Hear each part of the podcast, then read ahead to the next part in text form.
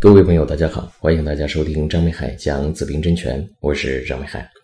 这一讲呢，我们继续啊，接着上一讲为大家讲解《论印寿》这一部分内容。我们接着上一讲啊，继续来看原文：有用煞而兼带伤食者，则用煞而有志，生身而有泄，不论身旺印重，皆为贵格。这样一句话呢，大家如果说详细来研究，我会觉得是不是有一些矛盾的地方？比如说呢，这个。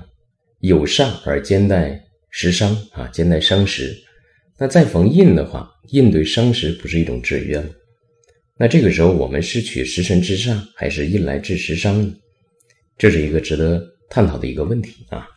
当然，我们并不是说啊，这个书当中它论述的是有问题的。我们要详细的来分析这句话它所存在的这个含义和价值啊。有一些四柱呢，我们在分析的时候你会发现啊。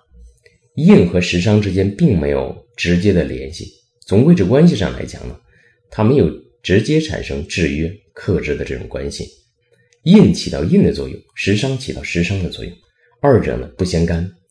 所以呢，体现在人生当中呢也是这样的。食伤在人生当中呢起着食伤的作用，印性呢在人生当中啊起着印性的作用。所以四柱当中啊这个关键的组合，并不是指必须是唯一的一种。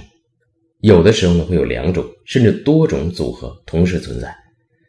那么在后续不同的运当中，会诱导或者引发某一种组合，在这个每一步运当中起着一个至关重要的或者说核心的作用，而其他的组合呢，有可能受到运的制约，产生一个辅助的或者兼用的这样一个作用。所以我们讲四柱呢比较难分析，就是因为每一个人的四柱它都有不同的点。而且呢，这些不同的内容，有的时候是以呢这个不同的组合呈现出来的，有的时候呢是以多种组合呈现出来的啊，这就是它复杂性的地方。所以我们来看这句话：有用煞而兼带食伤者，那么煞是喜智的，所以食神之煞，显然这是一个贵格好的组合。那么此时啊，如果印星和食神之间没有直接联系，印星不能够制约食神的话，那食神继续就会制煞。就起到它好的作用，而易经呢本就是生身啊，那这个时候呢就起到它生身固本的这样一个作用，所以呢两个组合两方面都起着积极的意义，那这样的人生呢往往是比较好的。我们再来看举例子啊，如乙丑年辛巳月己巳日庚午时，孙不正命，这显然也是一个当官的一个命局啊。我们来看日元己土生在四月。坐下呢又是四火，显然呢这个印是很重的。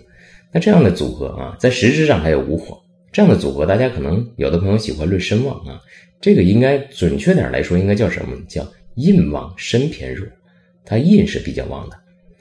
那么在月干上透出的是辛金，在年干上透出的是乙木啊。乙木对日元己土来说讲啊，这叫煞星。那么辛金呢，对己土来说这叫食神，所以呢。这个辛金和乙木之间就构成了一个食神制煞的一个组合关系啊，一个组合。在天干啊，在时干上又透出一个庚金，那么这个庚金呢，呃，跟乙木之间没有一个直接联系啊，而且庚金呢起到的作用也并不是很明显，因为庚金下面做午火，它处于一种受制的地位。那大家可能会讲说，老师，你看月干上的辛金下面做巳火，它不也是受制吗？这个问题我们怎么理解？大家看来，这个辛金，它下面做的是巳火，巳火对金来讲叫长生之地，而且呢，在年支上又有丑土，巳丑是拱金的，所以呢，这个辛金呢，并不是受火克而无气，而是呢，气是比较足的。那么这么强的一个辛金，它必然会有制煞的能力。同时呢，这就局当中啊，还有一个好的地方，就是乙木下面做丑土。那么制煞，我们也怕制煞太过啊，制煞太过，反就体现的是凶灾，是问题。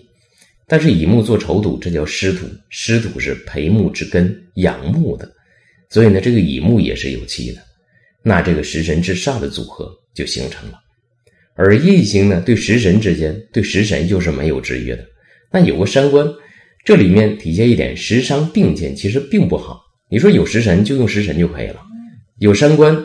就伤官就可以了，他们两个同时出现其实并不理想，但是好处是呢，这个伤官下面做午火，午火对伤官呢又是一个制约，使伤官不能发力，而整个局当中呢，单独用的就是食神制杀，夜行来生身，所以你看他们之间的组合关系怎么样？各就其位，各司其职啊，没有呢形成互相的这种干扰。所以有很多时候我们在这个研究四柱命理的时候，大家一定要知道，这种互相干扰是导致组合破坏的关键性的一个原因。好，这一讲的内容就为大家分享到这里，感谢大家的收听，欢迎大家持续关注，谢谢大家。